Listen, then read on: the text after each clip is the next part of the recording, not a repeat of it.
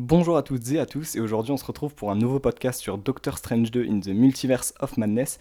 Donc après vous avoir proposé un épisode où j'analysais une théorie euh, liée à Wanda, comme quoi c'était la grande méchante, euh, bah, je décide de vous proposer un récap des 5 choses qu'il faut absolument savoir avant de voir ce film, qui sort donc mercredi prochain au cinéma le, 4 mai en France.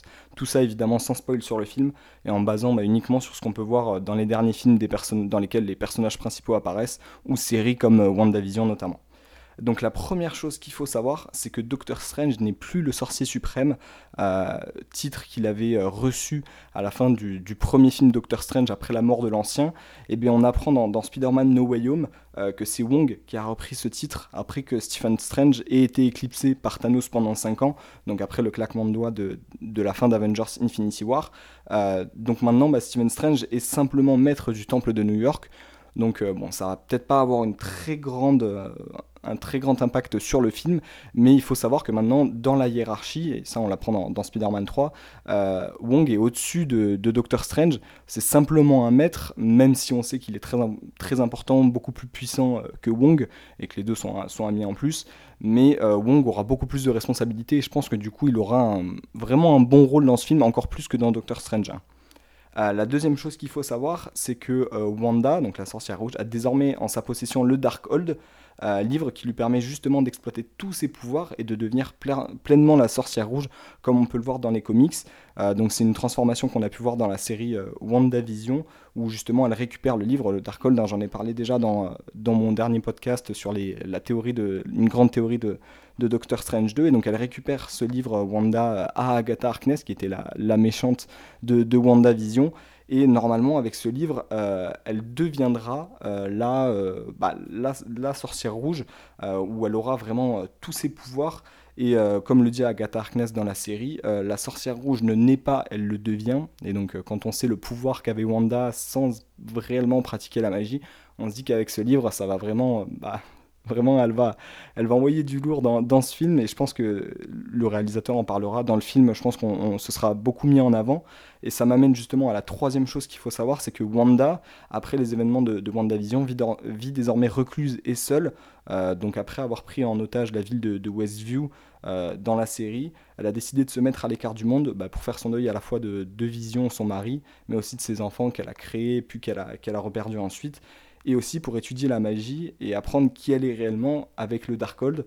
Euh, donc je pense qu'on la retrouvera au début du film dans un endroit qui sera peut-être différent euh, de la série, parce qu'on sait que c'est des metteurs en scène différents, ils ont peut-être des visions un peu différentes de l'endroit où elle est, mais ça reprendra un endroit, je pense, où, euh, où elle est seule et vraiment à l'écart du monde et peut-être ne veut plus participer aux affaires des Avengers, combattre le mal tout simplement. Ça amène à la quatrième grande chose qu'il faut savoir, c'est qu'à la fin du premier film Doctor Strange, euh, donc qui est sorti en 2017, Mordo, euh, qui était un disciple de l'ancien euh, et, ami de Stephen Strange, a décidé de s'isoler, lui aussi un peu comme Wanda, et de suivre une autre voie que celle proposée et offerte par les magiciens de Camartage, donc lieu où se forment tous les guerriers des arts mystiques comme Doctor Strange ou Wong. car pour Mordo, euh, Strange a, enfreint l'ordre naturel des choses et doit être jugé.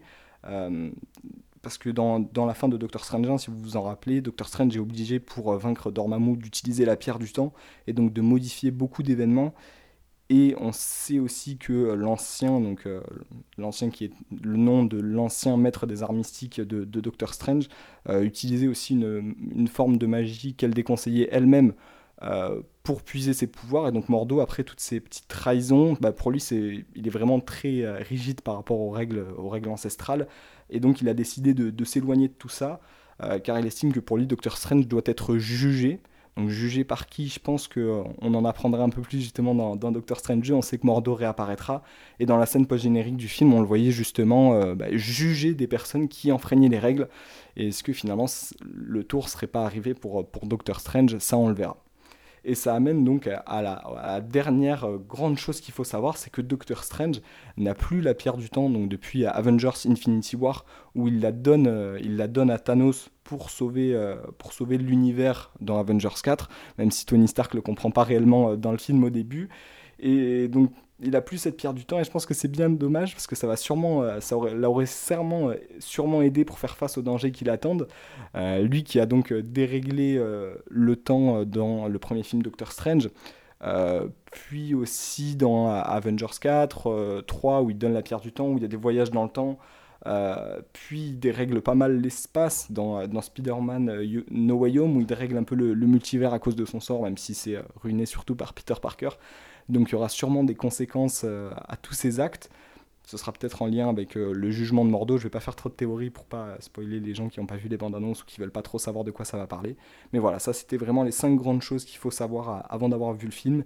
évidemment, je vous conseille de regarder Doctor Strange, euh, Avengers 3 et 4, et euh, où il y aura sûrement des, références. Et évidemment la série WandaVision et pourquoi pas la série What If, où ils vont peut-être reprendre des éléments. Maintenant, on sait que ce qui se passe dans la série What If, donc qui est disponible sur Disney+, euh, je vous réexplique pas le, concept de la série.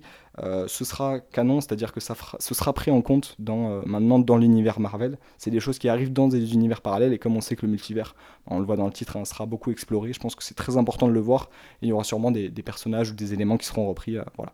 C'est la grande surprise qui nous attend mercredi prochain. J'ai vraiment hâte. J'espère que, que, vous aussi, que ça vous aidera peut-être à, profiter un peu mieux du film, à le comprendre si vous n'avez pas le temps de regarder les, films dont je vous ai parlé.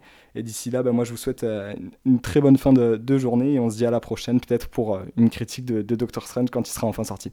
Voilà, allez, à bientôt.